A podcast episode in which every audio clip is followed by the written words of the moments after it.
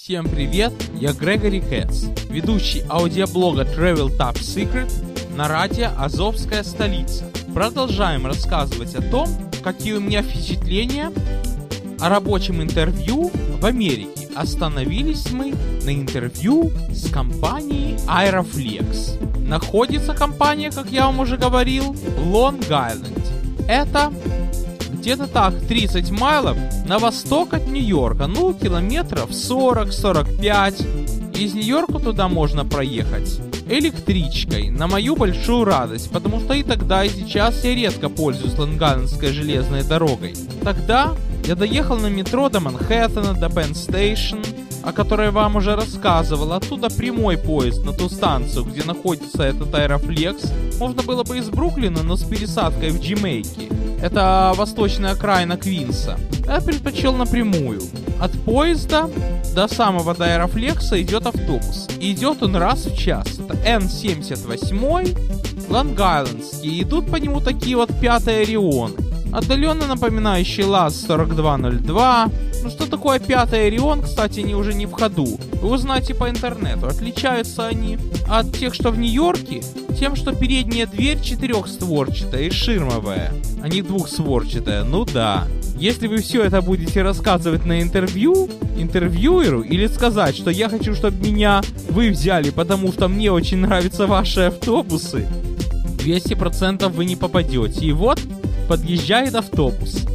Раздается голос электронной тети N78 Direction Plainview, то есть автобус N78 идет в сторону Plainview. Plainview это то место, где находится этот самый Аэрофлекс. Остановки в автобусе, на мое удивление, объявляет автомат. Электронная тетя, да еще и бегущая строка. Нью-Йорке такого не было, а в Лонг-Айленде есть. Чувствуется, что Лонг-Айленд это технический остров, продвинутый. Это первое место, где я увидел, чтобы остановки объявлялись автоматически. Потом в Германии я тем же летом увидел, это был 99 год, потом в других районах Америки. Сейчас меня этим не удивишь. Где только угодно они объявляются автоматически. Не знаю, это через GPS устроено или через магниты, я не знаю. Ну, в общем, приезжаю я в этот Аэрофлекс. Заполняю application, ну, это заявление, там форма такая. И там очень много вопросов. Кстати, application не путать с а, словом аппликация, то есть то, чем дети занимаются в детском саду. Забавно получается. Application совсем не аппликация, анкета, вспомнил русское слово анкета. Потом должно пройти время. Интервьюер должен изучить вашу анкету, и вот он меня вызывает. Зовут его Джеймс Бессет. Можно и Джим Бессет. Но я могу произнести это имя. Бессет, Бассет. Но, во всяком случае, это не Вирара Хаван или что-то в этом роде. И вот мы с ним беседуем. Он такой вот шутливый человек, прекрасно развито чувство юмора. Говорим мы о работе. И когда он понял, что я слишком такой запрограммированный, так он мне подсказывает. Хочешь знать, сколько у нас сотрудников? 400. Сколько компьютеров там? 350 или не помню сколько. То есть он дал понять, что будет раскованней.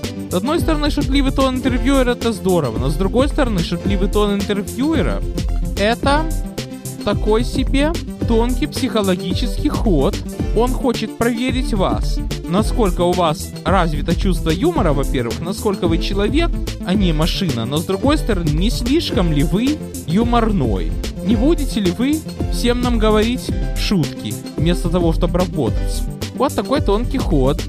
Более того, у него там прямо в кабинете висит такая миниатюрная корзинка для баскетбола. Не настоящая миниатюрная, только вот маленького мячика, который в руке помещается. Так. С одной стороны, это просто так решил повесить, то с другой стороны, мне, скажем, баскетбол по барабану, а победить какой-нибудь претендент на рабочее место, который очень любит баскетбол, то он, конечно, может сказать, я тоже люблю баскетбол. А интервьюер может спросить, какая твоя любимая команда? Он скажет, допустим, Нью-Йорк Никс. Ну, и дальше, если разговор о спорте идет на полчаса, то интервьюера понятно, что это не мой работник. Что, да, вместо того, чтобы работать, он будет нам о баскетболе рассказывать. Ну, допустим, если на месте баскетбольной корзины оказался бы какой-нибудь вагончик или локомотивчик, я бы, конечно, обратил внимание, но при этом я должен был сдержаться от эмоций, говорю, что я так его хочу. Я вот первый свой чек на него потрачу. Я должен сказать просто, красивый вагончик, не более того. Это тонкий такой ход, но с другой стороны, если находится какая-то тема между интервьюером и кандидатом на работу, можно поговорить, но недолго. Теперь я упустил принципно важный момент улыбки. Улыбка должна быть у вас на лице, когда вы здороваетесь с интервьюером, в меру, конечно, она должна быть в голосе. Если, допустим, я скажу так, Hello, Mr. Smith. Или я скажу так, Hello, Mr. Smith. I'm here for interview today. Разницу чувствуете? Должно быть сильно утрировано как Hello, Mr. Smith. Не так вот, вот так. Hello, Mr. Smith. I'm here for an interview. Вот так. Не помню уже точно, что надо говорить, но улыбка это очень важный момент. Вы лучше не шутите во время интервью. Интервьюер может делать что угодно. А кстати, если вернуться к нашему интервью в компании Aeroflex, то представьте себе, ответа того, что я им гожусь, что я им подхожу, не было.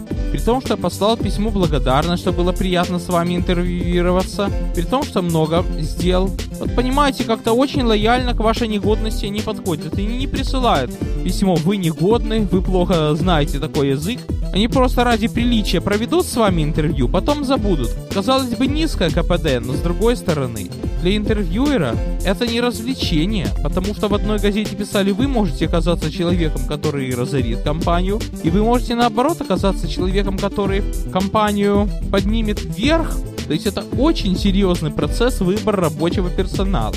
И насколько я понимаю, у вас на родине все примерно так же. Так вот, не сложилась у меня работа в Аэрофлексе, но это интервью мне запомнилось как самое-самое выездное. Понимаете, вот то, как я рассказываю, что все так мило, культурно и с бизнес-стилем, это в крупных американских компаниях. А что касается малого бизнеса, так, по-моему, и в русском, и американском. С одной стороны, приходишь на работу, ты можешь, работаешь, не можешь, иди гуляй. Но с другой стороны, можно встретить и явное кидалово. Например, вот была одна компания, которая типа типографии. Там они нанимали сотрудников, чтобы всякие черновые работы делать. Я хотел параллельно, будучи студентом, там работать. Короче говоря, он не то что проинтервьюировал меня, я спросил, может, это, может, он просто пробовал, как я работаю. Я работал, конечно, под надзором человека, который, кстати, нашел работу как программист и ушел оттуда, в общем, уходил, готовил себе замену. Там надо было еще и разносить, надо было курьером быть.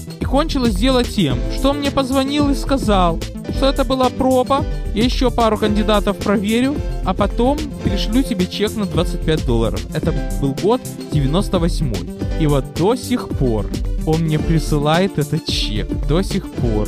Я его жду. То есть в малом бизнесе все, конечно, попроще, чем в крупных компаниях. В малом бизнесе меньше медицинских бенефитов, так что не знаю, что тут лучше.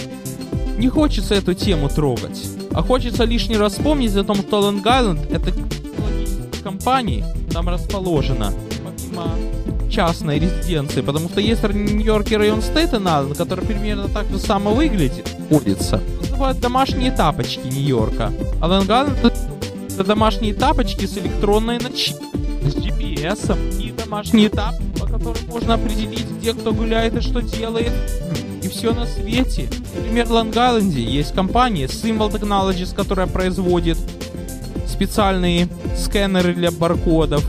Есть компания Grumman, которая производит военные самолеты. Она оттуда, правда, съехала. Есть компания Telephonics, которая разрабатывает оборудование для самых, для самолетов. Много чего есть на Лонг-Айленде. К тому же очень много достопримечательностей. А самое главное, я вам не сказал, как меня этот аэрофлекс нашел. Это у нашего института было отделение в Бруклине, и в Лонг-Айленде у Политехнического института, который сейчас стал инженерным крылом НВЮ. Правда, часто на Лонг-Айленде его нет, а тогда был. И очень много лонг-айлендских университетов имеют инженерные школы. Так вот, у нас была ярмарка труда, благодаря которой я впервые за долгое время прокатился на лонг железной дороге. Нас привезли автобусом из Бруклина. Подошел конец, автобус уехал, и я отстал. У русских так бы не получилось. А у американцев именно так, а пунктуальность. Кстати, когда ехал с одной русской группой, так все задержались, экскурсовод сказала, вот поездите с американцами, научитесь смотреть на часы. Американцы народ пунктуальный. Что я могу сказать? Ну, в общем, вот так вот с темы на темы. Будете скакать на интервью, как я сейчас сделаю, у вас ничего не получится в поиске работы. И все-таки упустил я очень важный момент, чего еще нельзя делать на интервью. По-английски это называется impression of know-all. То есть нельзя на интервьюера создавать впечатление такого человека, который знает все.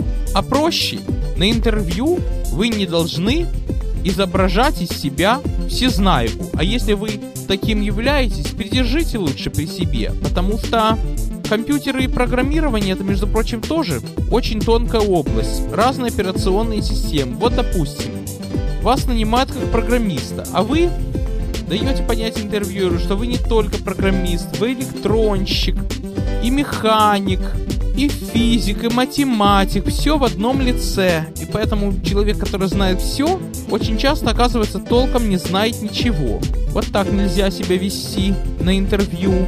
И еще, вот в связи с этим местом, где у меня проходило интервью, в котором я с Аэрофлексом познакомился, там еще приходило нанимать сотрудников газета Нью-Йорк Пост. Пришла одна семейная пара с ребенком. И так забавно смотрится. Там женщина на руках держит своего годовалого ребенка, а мужчина интервьюирует. Или наоборот. Вот казалось бы, зачем мне привели ребенка на такой, казалось бы, скучный процесс, как нанимание сотрудников, хотя там не так уж скучно, всюду лотки расставлены, всюду висят воздушные шарики, на каждом столе от каждой компании сувениры. И это не просто так. Тоже. Мне кажется, что ребенка привели на интервью, чтобы посмотреть, насколько кандидат на рабочее место человечный. Если он, допустим, слишком заигрывает с ребенком, значит не очень серьезно, значит сам ребенок. А если не слишком, то может там помахать резюме, что-то в этом духе сделать, поздороваться, то значит это не сухарь. Эти вещи на столе лежат тоже для того, чтобы показали, насколько вы, делом занимаетесь. Я пришел и нахватал все. То есть тут все продумано, двойной смысл. Вот такой вот он совсем не шуточный процесс нанимания сотрудников через интервью. На сегодня все. С вами был Грегори Кэтс.